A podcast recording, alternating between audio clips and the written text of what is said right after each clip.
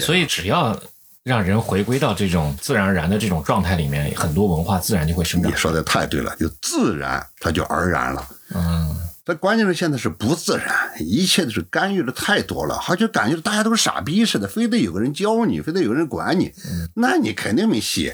那真的，我觉得所有东西之所以不行了，都是管坏的。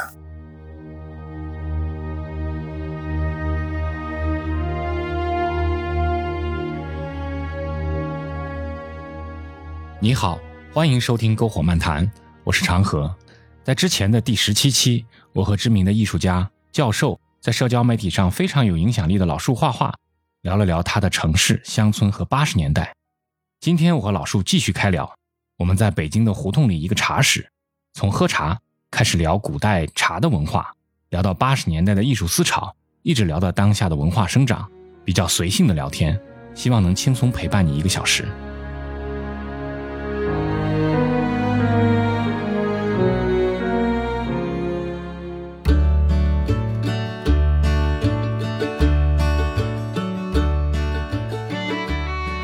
代很有意思，是古代认为这个茶呀是绝对不能跟各种果类、呃香香料放在一起的。那现在都有这种小青柑啊，都是这个都是跟跟古代所谓的茶里是完全是是相反的。嗯，这是哪个朝代的茶里？很多啊，你看宋，至少看从文献里，唐、宋、明，我们现在看到的很多啊，茶茶书特别多。啊大家现在只知道一个陆羽的《茶经》了，哈，其实古代的茶书太多了。嗯，所以我见面有时候好多朋友见面，我就老老建议他，我说你要对中国古代这些这种包括生活方式啊，嗯，这种呃美学范式啊，感兴趣。哎，感兴趣的话，就买一套书，什么也也别买，就那一套书就齐了。嗯应该说是相对来讲，应该说目前为止能够在一本书里是最完整的，是是啥书？就是黄宾虹和邓石编的那个美术丛书，原来是两大卷本，原来影印过。我在我是在大学里看到的，我八零年、八一年看到的是线装的，一九零九年出版，就是民国前是晚清出版的。黄宾虹就是大画家，他跟另外一个人两人编的线装本，我记得是二十几函，不不，完就是两函二十几册。后来把就把那个给影印成两大本，呃，我买的是那个，但是没有校点，它影印的嘛。后来是浙江人民美术出版社把它有，呃，出成了二三十本，有有校点了，它只是没有注释，但有校点就好好多了，已经已经有那个校点了。我跟你说，你买了能有这么一大排，什么都有。他所谓的美术啊，指的不是现代美术的概念，不是什么画画这个东西，它是美的术。嗯，术。呃，就是所有的生活方式，这都属于说，比方说装修、家居装修，古人怎么装修，古人怎么化妆，里边有关于剑道、关于茶道、关于书道、关于书法、关于绘画，呃，关于我看看，很多，就是所有的中国人就生活方式的全有，那套太全了，很多人都不知道的早说。不知道。哎呀，我看你你一定搞一套，太他妈有意思了！你没事你就翻翻，随便翻一翻古人讲的啊、关键是，我觉得我们这一代人，我觉得缺少很多东西。就是就是怎么讲呢？就是我觉得，你看，我是文革后出生的，嗯，对，嗯，我那个时候哪能看到什么看到什么书啊解放后出生的几乎就都不行了。啊？你看，你一说四九年出生，嗯你到了五九年，他十岁啊，那开始看东西，那个时候已经被扫的就差不多了，再加上文革，那就再扫一遍。事实上，文革的时候已经没什么可扫的了，但是之前已经扫完了，啊，所以更五零年、四九年出生也也看不到什么东西。就没什么没什么东西。所以人家阿成说他的所有的关于一些旧学的一些底子，是因为他家离的那个就是当初那个呃那个什么，就荣宝斋那边，就是离那边近，整个那条街还有好多旧书店，他老去翻旧书看了点儿。啊，你从教材课本里你哪能看得见？看不见，已经没了。嗯，嗯，那套书特别好，我我我我建议你搞一套。那浙江人美出出版社，它它它教典版，它分成一本一本的了。我得先把它放进去，叫什么来着？叫美术丛书。美术就叫美术丛书。它那美术不是咱们指的画画的概念，我不说就是美的术，道和术嘛，术你就是比较形而下的、微观的，像生活方式。四十册黄宾虹，黄对呀宾虹出的四十册的这个，对呀、对吧？对呀、嗯，好，我搜一下。太好了，太全了，嗯啥都有啊我靠，好大一铺头啊！啊！不过还好不贵。我大学期间看的是线装版的，我操，那是宣纸印的，一九零九年版，我靠，嗯嗯嗯。那个这套书对我影响特别大，那让你知道什么时候你读的这套书？八零年、八一年吧，就是我上大学的时候，我在我们图书馆里看到的。这套书后来影印出版的时候，应该是八十年代后期了，影印出版过一套。现在等于是校点版，影印是没有校点，你看起来比较费劲。嗯你至少有教点嘛，他没注释，但是有教点，呃，标点符号还是有的，断，嗯它它给他给断句了啊，嗯，啊太有意思了！我靠，你看那东西，我靠，中国人古代的所有的跟审美有关的东西全有。好的，我要去读读。你在你就光说那个茶，你刚才说茶引起我那个话头，你是光说这个茶，你就知道它里边那个书太多了。那这陆羽一个茶经在里边是一个微乎其微的一本儿，靠。哦，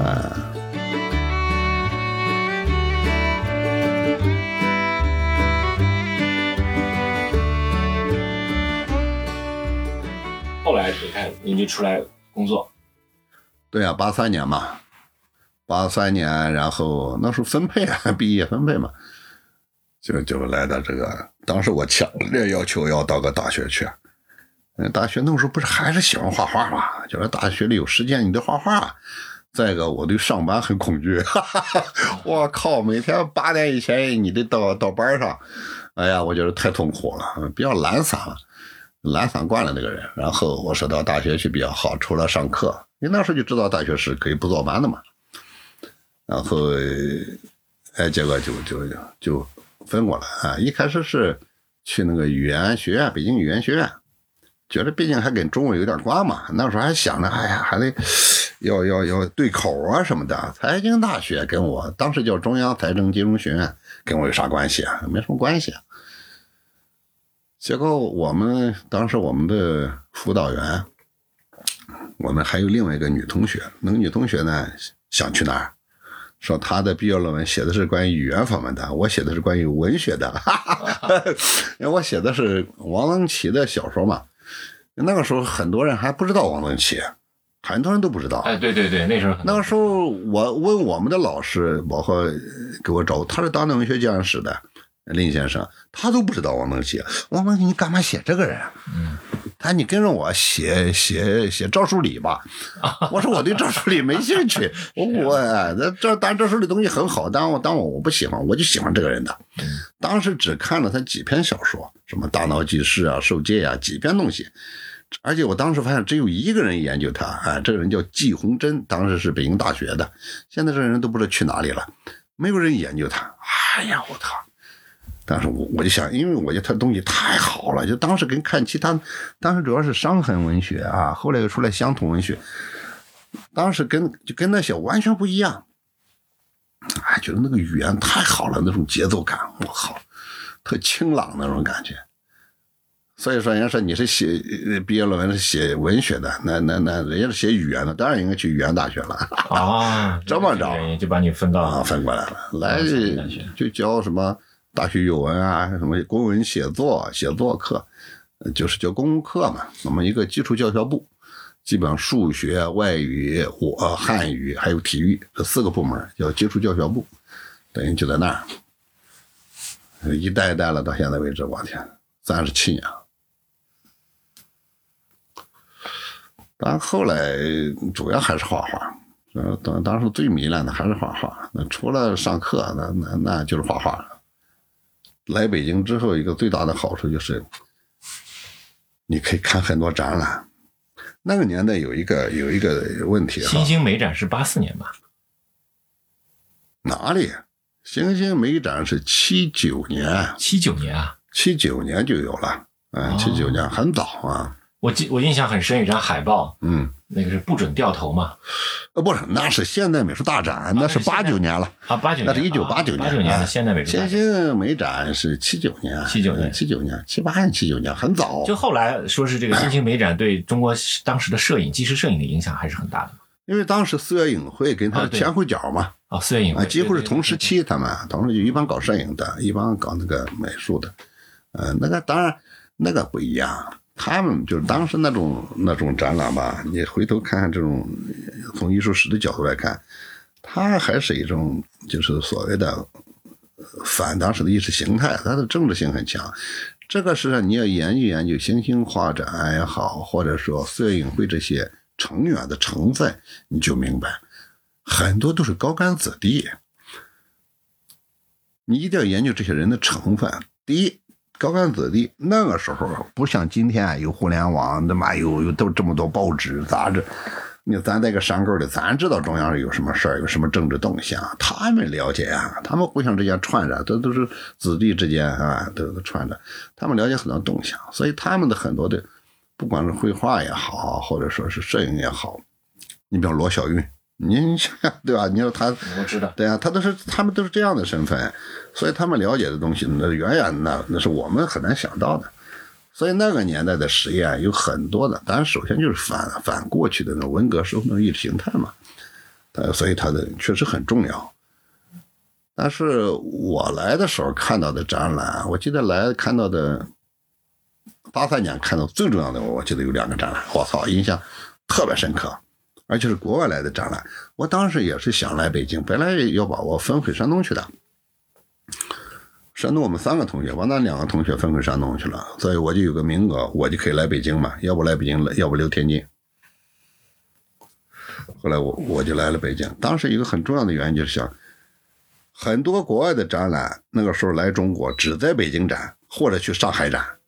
嗯，哎呀，那个时候我操，在北京一个国外的展览，全国的画家都来啊，又没钱，借朋友家住住住住破沙发上，哎呀，在地下打地铺睡，为了省点钱嘛，就是为了来看看展览，看完展览再回去，就那种信息的那种匮乏。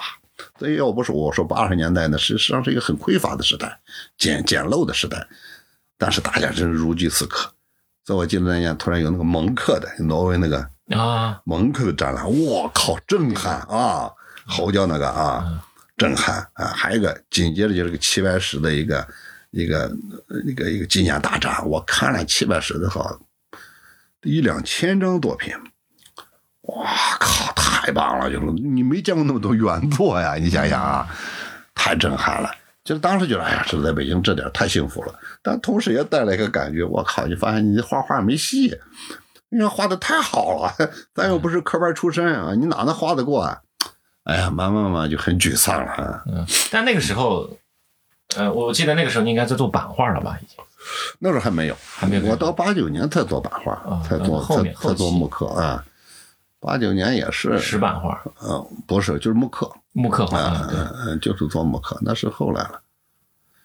所以我记得我的一个我的一个兄长，哎，七八级的张卫，呃，就是现在做那个中国电影报道，呃，就是他，他是总总制片出出品人，这是我的兄长。他他毕业之后，他就先留校了，然后就考到电影学院的那个研究生，去搞电影研究。他毕业之后就分到那个当代电影杂志去了。嗯，当电影杂志嘛，每出一个片子，他们就组织研讨会啊什么的，看片会啊、研讨会啊什么的。他家住在外语学院，他那单位呢在铁狮子分，呃，就在北师大那边小西天嘛。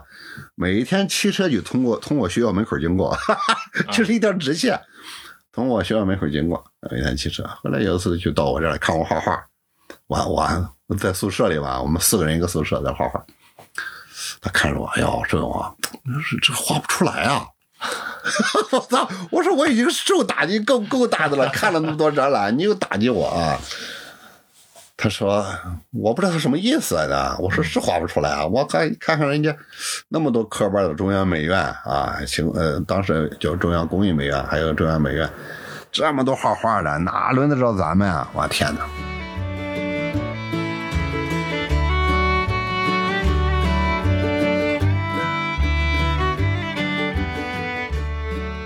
哎呀，没有办法。我说你什么意思啊？他说你跟我做电影批评吧。我说我又没学过电影，我哪能做电影批评？他说我老跟你聊嘛，我就觉得你对于视觉这一块的东西比较敏感。那个时候看了很多就关于视视觉语言，那时候就来了翻译过来了很多书了，像滕寿尧的《艺术与视知觉》啊，安海姆的啊，啊，艺术什么视觉思维啊，就是我对这个东西一直比较迷恋。他说你就从这个角度你来谈电影，可能会比较有意思。实际上就谈电影语言，就等于是。哎，我就跟着他去看片子。一般那个电影吧，先拍完之后就是个毛片就是还没有最终的毛剪的那个，还没有配音的，啊，就组织人就看。当时那看的都是些大人物啊，我记得啊，邵木君啊，什么呃那个钟殿飞，叫阿成他爸啊，呃什么谢飞，当时北京电影电影学院的院长。谢觉哉的儿子，呃，还有文化部的部长啊什么的，反正就是一帮啊来看片子。当时年轻的里边呢，就就特别逗。前两天我们两个还见着了，尹红，哎，啊，尹红啊，尹红啊，那时候啊，还有当时北京电影学院一个小伙子叫李一鸣，啊，已经去世了，肝癌去世了。还那时候还有什么张艺武什么的，哎呀，那时候他还还还参与这个呢。还有还有就是，就是什么刘晓波啊，嗯，那时候老在看片了。哎，我就开始写写文章，写关于电影评论的文章。我记得写的第一篇就是《红高粱》的，哈哈哈！我靠，他《红高粱》的那就是画面语言的吧，就是视觉语言。嗯。哎，后来发现哈，包括后来的谢飞拍的那个《本命年》，我也写过；吴子牛的《晚钟》啊，我都写过，啊，都发在就是当时当的电影上。哎，我后来发现我挺奇怪的，我自己回头想想哈，我是学中文的，哎，我对按理说对编剧、对内容、对故事啊，嗯，对冲突情节什么的应该很感兴趣，我恰恰一点都不感兴趣，嗯，我就关心这个画面。是怎么语言？啊，画面语言，包括这呃那个运动啊啊，关于时间啊什么的啊，镜头啊，色彩啊，我他妈的，我就对这个东西感兴趣。现在看的文章吧，都写的他妈的有的怎么说呢？有点太比较幼稚了啊啊！这个你成长过来肯定是这样。但是在在那个时候，就从这个角度谈电影的没有别人，嗯，就我的老我就老写这样的文章，这就实际上我后来发现，就是我就知道我的兴趣所在。这都是自然写的，人家让让我写，也不是说你必须从这个角度写，哎，我就自然的就对这个东西感兴趣。回头想想，还真的就是我有一个个人倾向性，就对这种视觉研究有兴趣。你看这个东西后来对我做做摄影啊起了很大作用。我大量就谈关于影像语言，这实际上是一个延续。我对内容反倒没什么兴趣，奇了怪了，就是，嗯，一直对这块感兴趣。这个这个其实从前期画画也是有一定的关系吧。有关系归有关系嘛，对笔墨呀，对构成啊，是吧？你不管怎么着，这个咱们拍照片哈，如果是个方画幅啊，或者说是个长方画幅，你总要解决在这个四条边线构成这个平面上，你要解决里边各种元素的关系嘛，是不是啊？哎，这这这个就是纯纯视觉的一个一个一个语言的考量，对吧？它并不是说它跟内容其实没多大关系啊，内容是内容，我关注什么话题啊，深度的问题啊，照片之间的关系啊。但是就这一个单幅，就这一个画面，你要怎么解决？边边角角你要怎么考虑？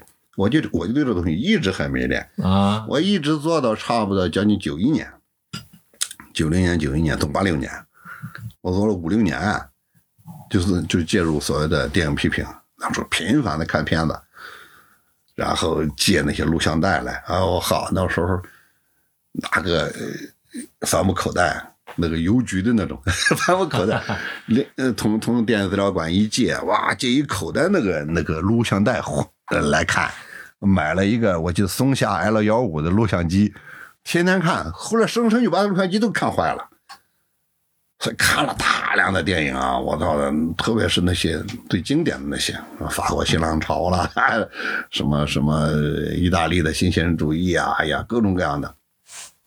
就是比较具有实验性的那些，就算是比较经典的东西了。啊，这个时期应该是也也不短啊，这个时期也有好几年了，差不多八六年到哦八五年到到到九一年，九一啊年。啊，就这个期间，我是现在你还看电影吗？看啊。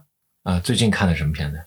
我最近反倒重新看了一些，就是说老的片子，有些都看过的啊。嗯前两天、前天、前天、前天吧，前天大前天，我又看罗伯格列的那个那个《去年在马里昂巴》，呃，新新小说派的那个那个一个一个上个世纪六十年代吧，五六十年代电影。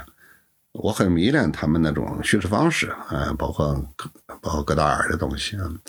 看了一下这个，哎，看了个看了个布列松的，就那个导演的电影导演那个布列松，不是那个拍照片的，布布列松那个牧拍他那个叫牧师的那个什么那个生活，哎，我就重新看那个，确实好，好多都是黑白的啊。看看这个，还有一个就是看了一些，就又重新看那个，是的，他有好几部，其实我没有看，就是那个前苏联的那个导演，什么镜子呀，什么那个，看那个安德鲁罗布廖夫那个啊，你还是他怎么脑子，我我老老记不住外国的导演的名字，嗯呃，叫叫叫叫塔尔科夫斯基，嗯看塔尔科夫斯基的东西，我几乎把那个我都能找到的，在网上能搜到的，几乎我都看完了，确实好，让我对那个俄罗斯人的那种思维方式啊，包括电影的叙事方式啊，有了一个新的理解。哇操，那确实那扩大、悲悯啊！我看那种那种那种又伤感又他妈诗意的那个东西，就是塔尔科夫斯基太他妈了不起了。最近在看看看这些东西。嗯这个看就纯粹是一种，其实是有些过去看过，就是当时看的理解，不同时期看理解完全不一样。是的，啊这个跟人生阅历啊，对完全不一样。我越来越喜欢他们这些东西。嗯，苏联的、波兰的几个波兰波兰斯基，其实国外很多国家都有很好的电影，我们都知道的很少，知道的特别有限，特别有些小非常小的国家。你看过去，包括伊朗是吧？咱咱们后来看过他一些，但是你像这一年生产很多电影啊，你看到他几部啊，无非就那几个获获奖片子，你才能够进入我们的网络，你才能看到。嗯好多你都你都不知道。纪录片有一有有几年比较迷恋纪录片，哎，看了很多纪录片，但是慢慢看纪录片吧，就跟看纪实摄影一样，就是除了知道那个信息，哎呀，感觉到了解很多很重要的史实之外，发现它缺缺乏一个超越性的东西。啊，超越性的东西，它没有把你引到一个更远处，这也是它的，这就是每个我我现在在重点关注纪录片，啊啊啊，然后就现在的做纪录片的方式，就反而又有点跟美国电影的那种叙事方式、好莱坞的叙事有点有点像的。我是看这个方面，哦哦。呃，前年的那个《蜜蜂之地。哦，》啊、我没看过，然后奥斯卡的入围没拿，那拿了大奖的是那个叫做《美国工厂。哦哦哦，美国工厂我看过，》啊，但我觉得那个片子比《美国工厂》要好，哦，《美国工厂》带着很强的政治意味。嗯。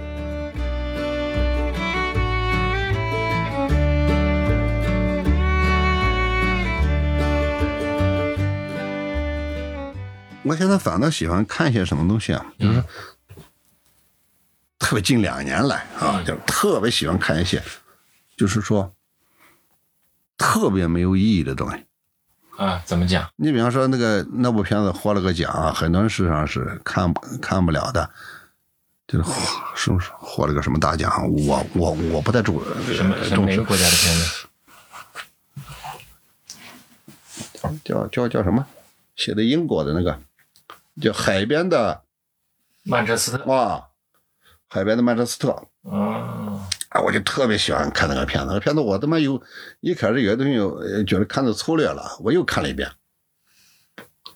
我就喜欢看那种特无聊的生活，嗯，特别慢。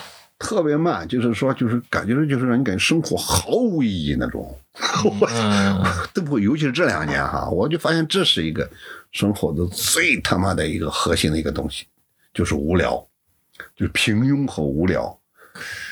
我是觉得那种我们的生活里边过度的，包括在文学叙事，不管是就跟你说的那种电影故事片电影，或者说偏偏故事片的这种偏剧情的这种纪录片也好，或者戏剧就更不用说了啊，就是太把生活变得那种有机化、逻辑化了。我生活是毫无逻辑的，我就是毫无他妈的那种那种节节奏感的东西，都是随机的啊，就是那种平庸。我说人，我说应对一个事儿，突然发生一个什么事儿，我觉得这个并不难应付，可能有些事儿可能应付不过去就死掉怎么的，这都无所谓。我认为这个这个不是人生的常态，就是这是属于发生了奇迹，出现了一个奇怪的事情，突出突出部啊。人最难应付的就是他妈的这种无聊和平庸，日复一日的上班、回家做饭，哇，他这个打扫屋子，然后拿快递，然后有人什么生病送孩子上学，哇靠，检查作业，那么那狗又生病了，怎么地，来来回回的，我靠，日复一日的，让你看不到尽头的这种平庸感，我觉得这是生活里最他妈的一个本质的状态。真的，我是觉得他妈的，我对那种有戏剧性、有高潮、有那种哇靠那种，哇怎么那种巧合，我现在对那种东西的我已经没兴趣了。我觉得那就是个假象。是他，他也是为了强化那种冲突嘛，对啊为了强化转折。它是为了更多的是为了吸引人。商业片的这个市场的逻辑都是这样。对呀、那那那那肯定的嘛。但是其实您说的这种片子，呃呃，也我也看过很多，哦就是尤尤其的欧洲那种文艺对片，对最后它不一定有一个什么高潮，不一定有什么结果对，对，在在也在无意义中间可能结就就片子就结束了。莫名其妙的开始，莫名其妙的就结束了。哎对就感觉生命切下呃不生活切下来那么一块儿是的，完整的拿下来一块儿似的。是的哎我现在喜欢这种感觉的东西。啊，嗯我这个跟我那个要重新读那个什么有关系？重新读什么重新读那个加缪有关系。加缪哎，那个加缪对我影响很大。我原来写小说的时候，真的就是他对我影响，他那个局外人啊，嗯哎呀，对我影响特别大。所以我那个小说写的一个夜行者嘛，就是他妈的，完全就是就是就是写的这种无无聊感、平庸感。嗯包括，所以我是前年一八年我去法国，我靠，那他那个地方特难找，我专门找到了他的墓，还去啊加缪的墓，我靠，在那么一个破地方，一个破墓地里那么小的一块碑，我还专门去这么在看。哪个城市？不是个城市，连乡村都不是，那个乡一个小村儿跟乡村之间，在南法，在那个我看靠近什么地方啊？就是那个塞上的老家 X X 往南，X 附近，呃，快到那个哪儿了？快到那个尼斯了，嗯，就在一个乡乡村外边，乡村他说，后来当地有个画家是个法国人，他说我带你们去，我不带你们去，你们都找不着。好吧，真是终于找着了，因为这个画家跟那个加缪的女儿，呃，就住在一个村里。啊。就在那村儿旁边，我我我都叫不上那村儿的那个名字什么，我因为我我们在在家中午在那吃顿饭，本来说晚上要要要要跟那个佳明的女儿一块一块吃个饭，啊，我也很期待，但是都说好了，我呃到晚饭我们必须要赶到尼斯嘛，不不是赶到那个呃二乐，啊，要要赶到二乐，因为我那个书的那个那个那个那个出版社在二乐，嗯嗯。我我后来我在网上我们就我们就紧急又赶到二乐去了，嗯，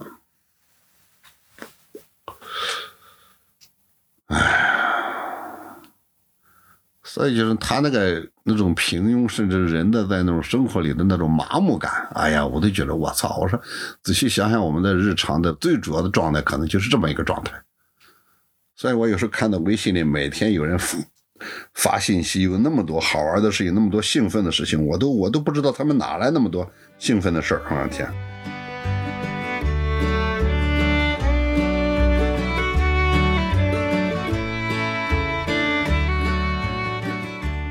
上一次见到您的时候，这个刚刚开始，因为刚刚开始在微博上发你的画儿，嘿嘿，对呀、大概这一说得多还，没有啥粉丝，那个时候刚刚开始，但是就就其实最早时候开始发画的内容已经不是在微博上最早开始发的，在什么地方我记不清了，但是那时候已经有一定的没有没有。我在这之前做过博客，嗯。做过博客是就是发那个摄影的东西，一些文章嘛。嗯。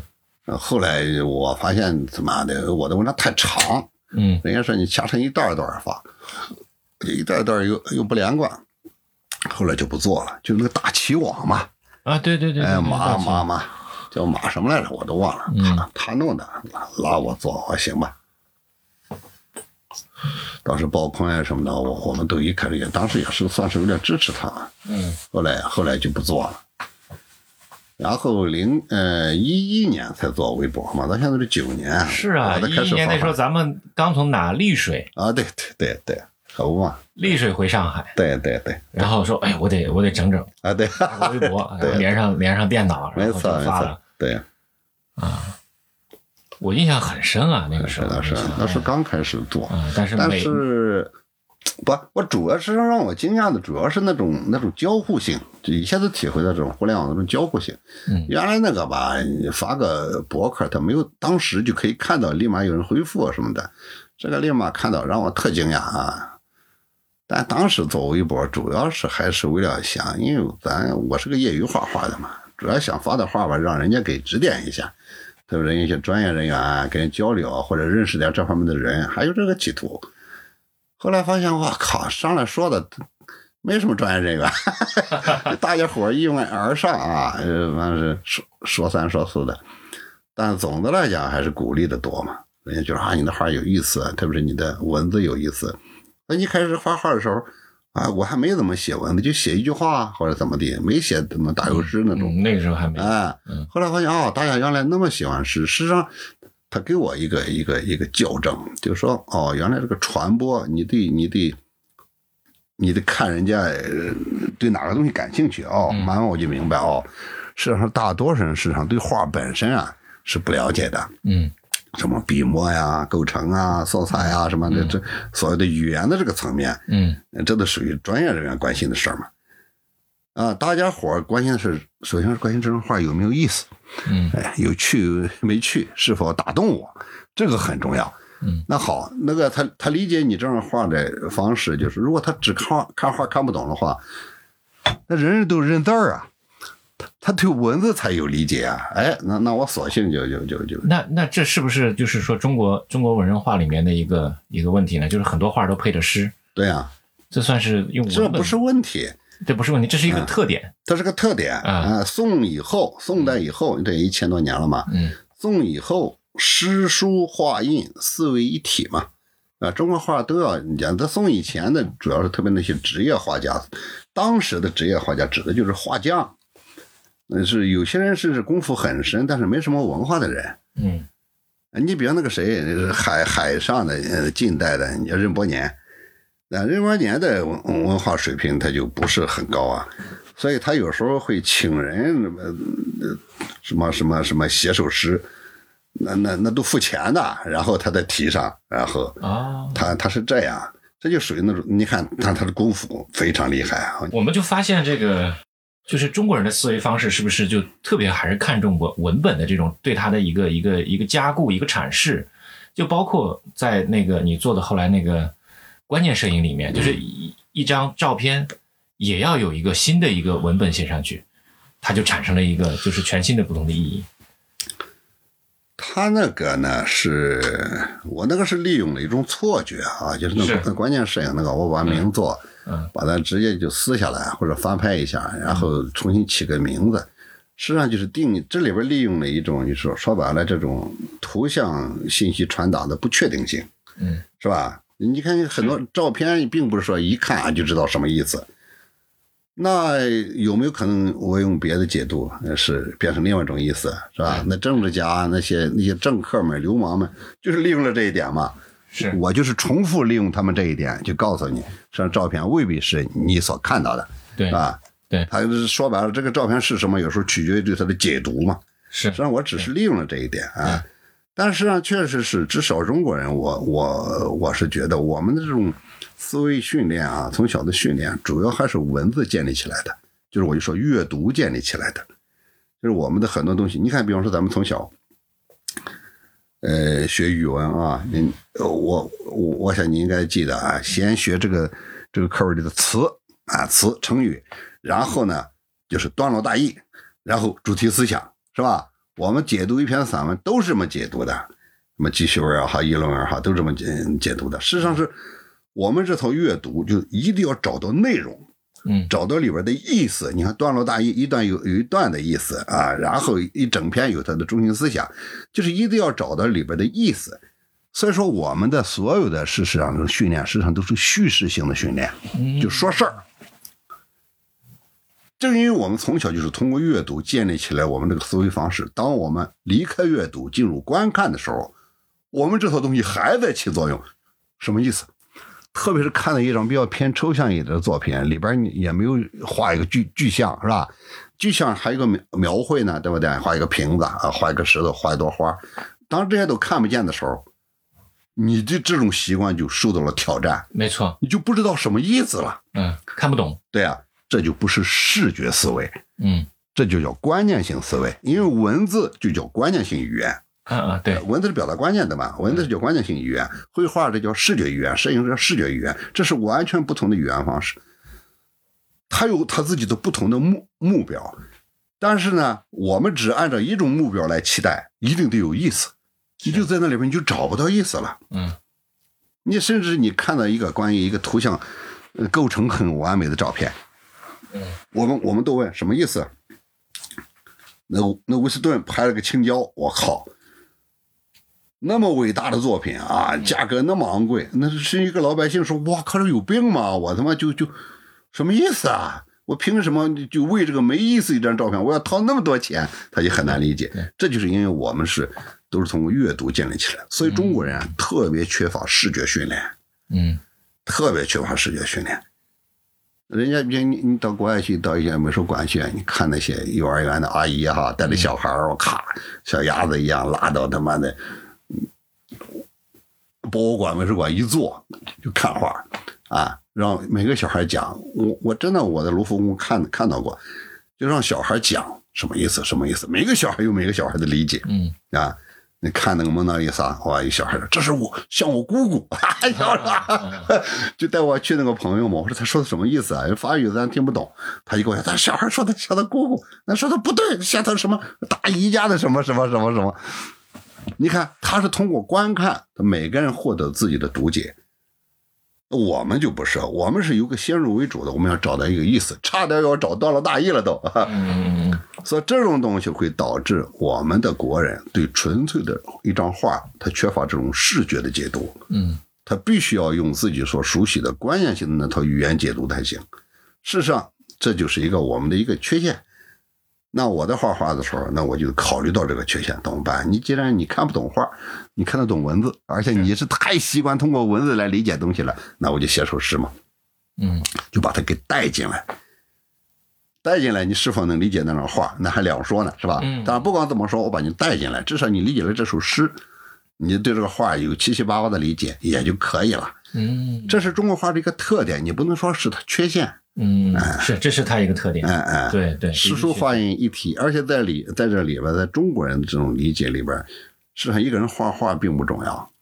画家过去的地位是非常低的，嗯画家就约等于说啊，一个木匠或者一个什么什么匠一样，他他他是个工匠，在里边地位最高的是诗人，嗯一个皇帝。说白了，他很说啊，我请哪个画家来当我老师？你历史上你没听说过啊？嗯，但是他会请哪个诗人来教他怎么作诗。是，所以说诗人的地位最高，所以诗书画印诗第一。嗯，就在这里边的啊，就是就是从咱从从传统的看下来讲，这个人会会会写诗是很很很了不起的，会画画并不重要。嗯，所以所以虽然诗和画都能去研制研悟，嗯，但是你看，呃，我当时看不懂，我觉得中国的那种拿起来那种卷轴的画，嗯我看不懂，嗯就是我觉得好像从从竹林七贤他们之后的画，好像貌似没啥区别了，就看不懂啊。啊啊！我们这方面的修养也不够啊。对他确实是需要一套传承，他这里边是分得很细的，哎，有这里面其实脉络还是有。哎，当然当然，它有很多脉络，有有好几条脉络，你必须对它对它的前后左右你都是熟悉，你才知道这样画为什么是这么画，它的重要性在哪里。哎，它需要需要需要这么一个，就是说，它一个你得对整个生态有所了解，你才知道这棵树为什么长成这样啊。没错，嗯，啊，所以所以这个就不管是文人的中国文人画，不管什么时期的诗，都是都是标配标配。哦不不不，你宋宋以后，宋以后，宋以后，宋以前几乎是，你看那个很多画画那么伟大的画家范宽是吧？宋代的多牛逼那画是吧？当年我我说嘛去天津艺术博物馆看到，当现在来讲，据说的啊，好像有三张是他的真迹，啊，一张在台北故宫博物院，一张在咱们的故宫博物院，还有一张就在天津艺术博物馆。嗯，哎呀，当时那么我看到那种雪景寒林图，震撼，跟双人床那么大。哇靠！而且那个时候还可以临摹，我就是就在底下临摹一星期啊，几张高丽纸拼起来就就临摹，太繁复了，是吧？但是当时的那个画不知道是范宽画的，结果是无意之间的有个人哈，在一个树棵那里，你想本来就画的很浓密，那个墨啊，那都都有浓淡嘛，就在那个树树树干底下一个一个犄角旮旯发现两个字范宽啊。你可以想象，范宽可能不会写不了诗，他他甚至他可能就是他是个画院的画家嘛。宋以前的画家其实是不重视诗的诗的表达的，不重视。但是宋已经开始重视了，像苏东苏东坡这样的，他就题诗了嘛啊，他最后就形成这么一种格局，就诗书画文人画就开始出现了文人画。所谓的文人画是区别于那些画院里的画匠，但是画院里那个画家都画的非常好，你范宽那样的那那了得啊，对不对？现在文人画也画不出来啊，但是他有他的自己的一套，就是他是关注绘画本身的那些人，就是功夫加功夫加工，一代代传承很厉害。可能他的爹就是干这个的，他爷爷也是干这个的，一代代传下来，是像个手艺一样，越练越精。画是画的非常好，但可能比方说缺乏趣味，又没有诗文相配，嗯，就差意思嘛。明白明白。哎，所以绘画有诗文是很重要的。对。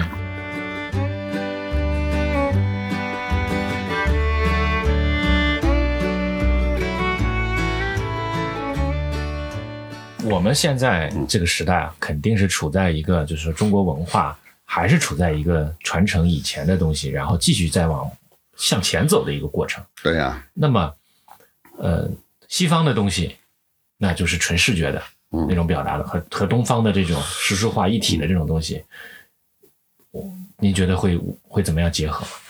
你看，我后来我就认真做过。你看，我我在学校教摄影嘛，嗯。我曾经就是干过一个活儿，当时新闻班的学生，嗯，就是让别人拿着那个，当时我记得好几份报呢，那时候还没有，呃叫什么《京华时报》《好像是吧》啊，就是就是那些那些照片，新闻照片，我，当时就让学生到街头去做一个调查，随机的，嗯，过来一个人，你这两张照片，拿两张报纸，你喜欢哪一张？嗯，一张就是按照那种那种合菜式的啊。拍的那种不完整构图，这是伸过一个胳膊来，伸过一个大腿来，是吧？还有一个就是中国那种规规矩矩的那种，都在里边封闭式的构图那种。我操，最后得出的结论，中国人喜欢那种封闭式的构图。封闭式的，啊，嗯，对，合菜，他这什么意思？这个大腿啥意思？嗯，那这个怎么又伸过这个来？他不理解，他不知道空间往外延伸这些东西啊，就是完了，西方人就对视觉的那种理解有差异。这个是我做的真正的做的田野田野调查，这这等于是。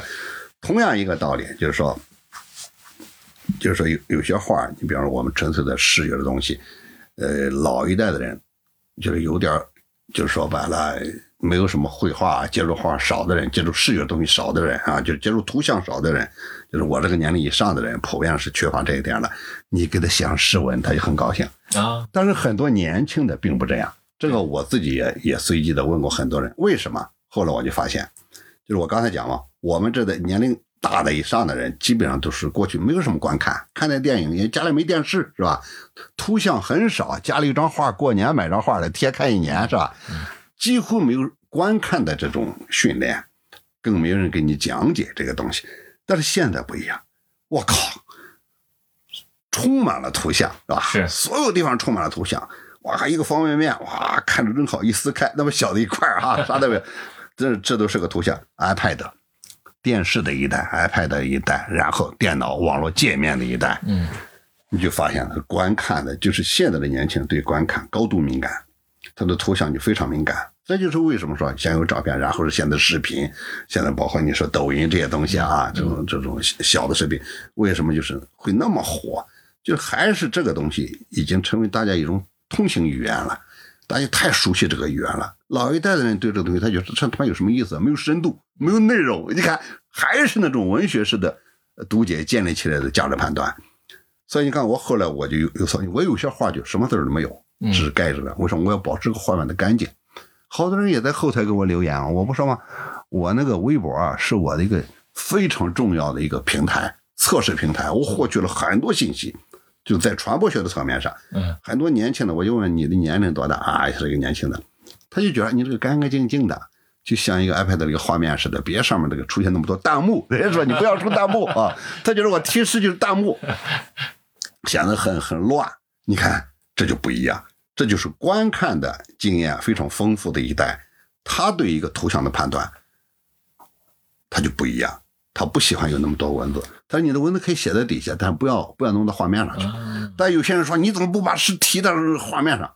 你看，这是你就发现，大致问问年龄段大概率上他是两代人。嗯，那你觉得年轻的这一代观看的这一代，这这一代的这个成长和西方的这一代的这个成长，你觉得两两者之间会逐渐弥合吗？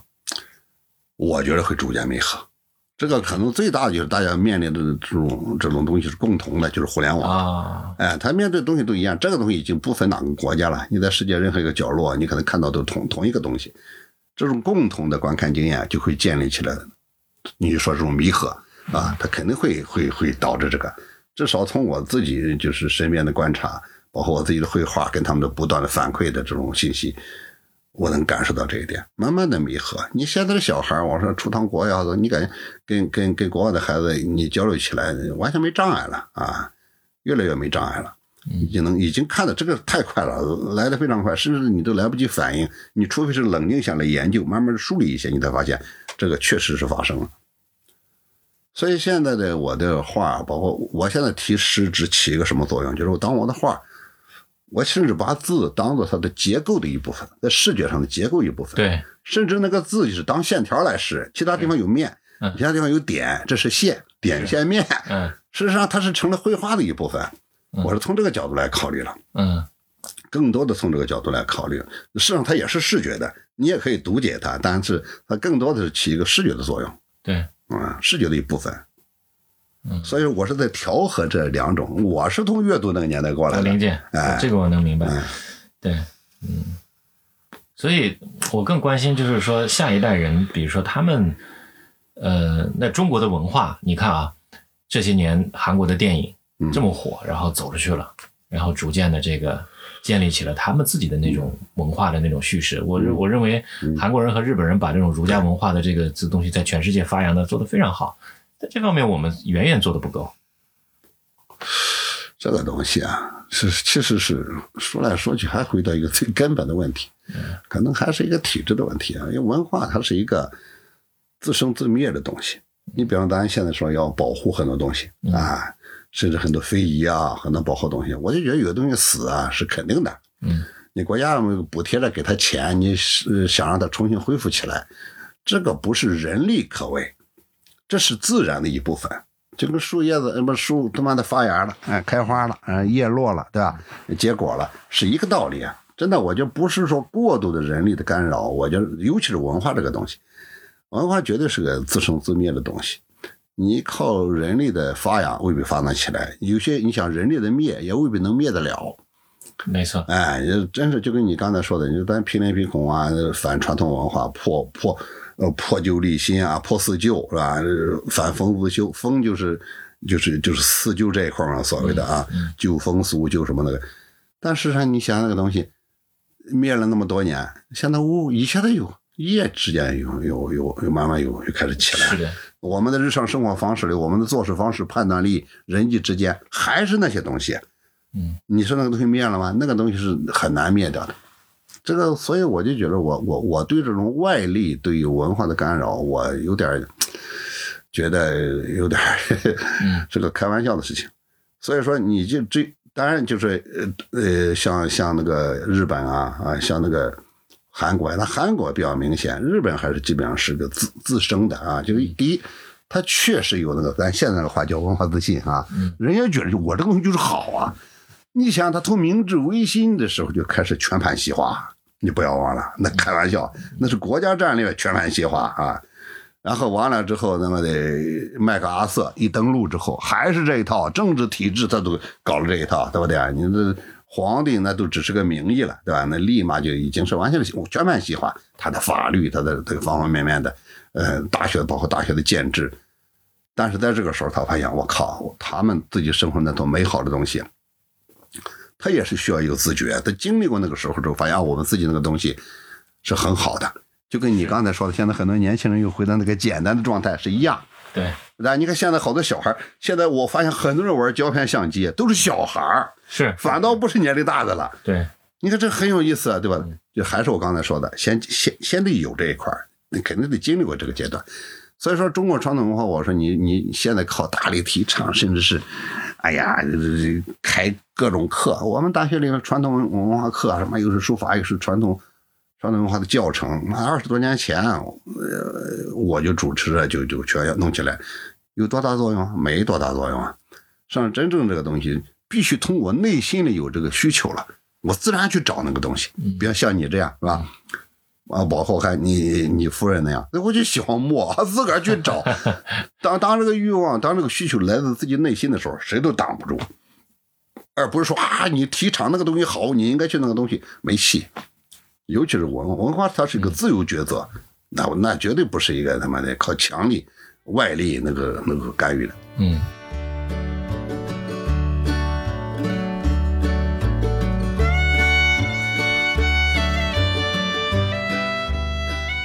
你看，在现在互联网这么纷繁复杂，嗯，呃，人们的欲望都被消费主义带着，然后又又有很强的这种。资本主义的这种属性，年轻人又被这个九九六这个压榨着，呃，就是，但是虽然虽然很多人不自觉的有一些这种文化自觉的那种呃回归意识，但是就是整个这条脉络会向哪个方向发展，你有一些预判吗？我没有预判，嗯，这个我觉得好像谁都很难预判什么，但我是只是觉得。就有一点我感受到的很深，至少我这活了快六十岁了啊，嗯，马上到六十了。反正我的经验就是说，有些东西还是一个自然生长的问题。自然生长，哎，就是说你就是你不能管那么多。我觉得你什么东西也不管，什么都能长起来。是，哎，你也越管了，你就反正黏黏糊糊的，半死不活的。嗯，说白了，大家表面上都都各种的奉承，但事实上骨子里根本不是那一套。真的，我觉得在一些对传统的那种手艺啊。那种趣味啊，生活方式的这种这种所谓的恢复吧，这是从外在效果上看，做的最好的是一些特年轻的孩子，嗯，他是真正的内心的喜欢。你看，我认识好几个小孩，自己跑到跑到丽水啊，跑到大山里去，在那边就整了个房子，自己装上，就就那住着，就过那种生活。他就觉得我原来在一个杂志社干辛苦啊，怎么的，挣那点钱啊，说白了消费又高，各种焦虑。我现在关键是你有选择的可能性，是吧？在过去我们那个年代没这个可能性，现在至少有一点点可能性。嗯，就是世俗的、社会化的这一块，呃，还有一点空间。我至少到哪里租过房子，这还可以吧？还允许吧？是吧？嗯。到山里去拆迁的可能性也不大啊。然后我在那里自己种点菜，自自己养只猫，然后是周边跟人关系很好，然后又有互联网，还可以自己什么卖点茶，什么什么，嗯，卖点从那个民间淘换的东西，哎，日子过得不错。我的微微信圈里有有好几个这样的朋友，都全小孩啊，全是过去的跑我的责任边界。所以，所以在只要。让人回归到这种自然而然的这种状态里面，很多文化自然就会生长。你说的太对了，就自然，它就而然了。嗯，但关键是现在是不自然，一切都是干预的太多了，好像感觉大家都是傻逼似的，非得有个人教你，非得有人管你，那你肯定没戏。真的，我觉得所有东西之所以不行了，都是管坏的。嗯，这时候你得给一个空间，你不能什么都管着啊，文化往哪走，什么往哪走。包括他妈的说白了，上面有一个有一个大的一个战略性的一个可能一个考虑，然后一帮狗日的他妈那种溜须拍马的知识分子开始指点江山，把它细化，嗯，就就这，然后底下又开始执行，那肯定就完蛋。历史上有过这种时期吗？没有现在这么严苛。过去是这样的，我不跟你讲，从到到民国都是这样，它是它有个社会分层很清晰。嗯你看过去的行政机构，从上面到下面，什么最低就是到县嘛，就是中央集权这一块啊，他就到县，县以下就不管了，乡镇、村落这都不管了，这就叫世俗空间。他有这块空间是不管的，那谁管？乡绅自治，是吧？你看费孝通写那个《乡土中国》，说的多清楚啊！这一块就是乡绅自治，德高望重的人，就是咱们约定的那种，就是地主吧。是咱们后来把说把地主说说的多么多么坏什么的，根本不是那么回事儿，都是七大姑八大姨沾亲带故的，是吧？而且说白了，人人都要面子，他有了钱之后，对吧？他是很注重这些东西的，维护乡村秩序。嗯出点什么事儿，有他们说就摆平了，也没有法律，也没什么东西，光道德伦光伦理这一块儿就已经把这问题处理的好好的。你包括后来你看呢，包括是晏阳初他们啊，包括他们的就是呃，就是当初搞的那些就是新新新乡村建设，实际上也是想把这块儿给那个恢复起来，要我要要把这块儿放大。嗯这块儿放大实际上意味着有点儿对那个中央的的这块权力，它实际上是有点儿切割下一块儿的。你处在一个时代，某些时代可以，某些时代是不行的呀。现在就捅的太死了，嗯，乡镇你到村子里，那把支部建在连上嘛，你想想是不是？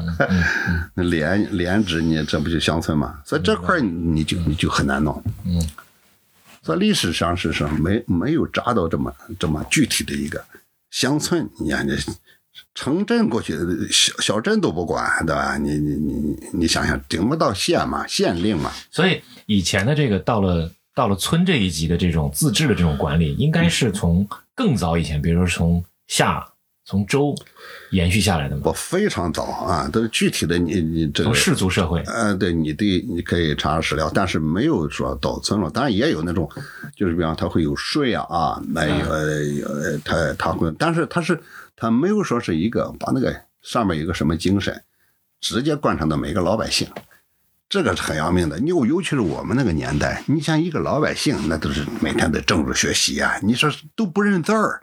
但是必须得去，哎呀，不行，我家弄孩子，我那个猪还没喂呢，那你也得什么？你你不去参加政治学行吗？我觉得现在有点往回走一代，哎，就是说好一点。你比方说，近两年开会很多嘛，是吧？你看在学学校里开会，学校开会呢都是第一是领导干部，第二是党员，对吧？我呢这两样都不是，所以我就没有那么多事儿，这就比较好了。相比我小的时候已经好很多了，但是这种好就是古来一直就这样。干老百姓合适啊？这都是你们的事儿，对吧？你们上层的事情跟我没关系。我老百姓，你不就是刨口食吃吗？有了这个分层，就有了一个自然生长的空间。嗯这个空间是没人管着的。你看，什么都长得很好，然后自然形成秩序，它会自然形成制约。一开始可能会比较混乱，对吧？呃我我只是指的就是恢复的时候，如果长此以往，几百年、上千年下来，它这个秩序是非常清晰的。咱们现在所说的传统文化这个东西，迎来送往的这个礼仪规矩，就是这么慢慢形成的。只不过是后来他们一夜之间打破了。你现在想恢复，肯定至少你要面临着一个一个混乱。你比方现在很多人说乡村的呃看乡村自治，你比如说，你甭乡村自治啊，你光那个村长选个村长，各个族之间开始出了村霸，是吧？这个是个要恢复的过程中必然出现的。因为什么？过去那个都没了，礼义廉耻信这些东西都没了，你肯定出现这个情况。但是长此一直是这样的话，你你绝对相信这个东西，它会自然会慢慢的长到一个比较合理的、大家都可以接受的、比较良好的一个秩序状态。对，这也是文化的生命力所在。对呀、对呀、对这个太重要了，就是你不能过多干预。嗯我现在对各种的提倡，嗯我高度怀疑，嗯 越提倡我认为越没戏。哎，对，因为我我们去看了看，我们带着学生到地方考察，看了很多的非遗的东西。如果说每年他不有个项目，政府不不给他一点钱儿，他那块就死掉了。政府呢也想拿他们当当门面，所以每年还给点钱儿，这不这不就活僵尸吗？他没有生命力啊，嗯。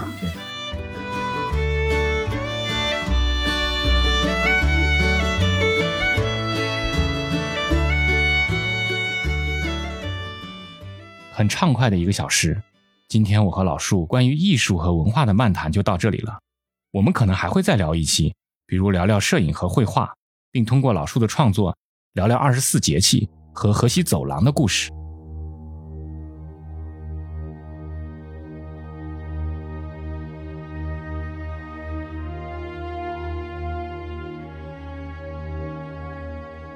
你现在收听的是《篝火漫谈》播客节目，我是长河，一个二十多年的传媒业老兵。这是一档我和我朋友们的聊天节目，由篝火故事和麋鹿 FM 联合制作。在我以往的工作和生活中，我认识了很多很有意思的朋友，他们很多都是各行各业的专业人士。我很想邀请他们一起聊聊天，大家围聚在一起，在这个浮躁而喧哗的时代。听他们讲讲那些不为人知的故事，所以我决定开一档播客，名字叫《篝火漫谈》。篝火漫谈名字的起源是原始社会人类围着篝火分享狩猎经验和个人感受，这一直都是人类最原始、最本能的社交方式，它代表了一种自由平等的分享精神。篝火漫谈正是来源于这种精神。我希望和你一起开始一场立足于现实又超脱现实的思想之旅，让我们在今后的时光中一起围着篝火，倾听对这个时代最有价值的见解。本节目在苹果播客、谷歌播客、Spotify、亚马逊音乐、Turning Radio、喜马拉雅等各大平台上线。除了以上平台，你还可以在 Pocket Cast、Overcast、小宇宙等播客 APP 搜索“篝火漫谈”。收听我们的节目，《篝火故事》是由资深媒体人长河发起创办的非虚构视频创作者平台。我们致力于用视频、图文、音频等方式，观察和记录社会的变迁以及普通人的故事。喜欢我们的内容，就请加入到非虚构创作者的大家庭吧，跟我们一起讲好中国人的故事。谢谢你的收听，我们下一期再见。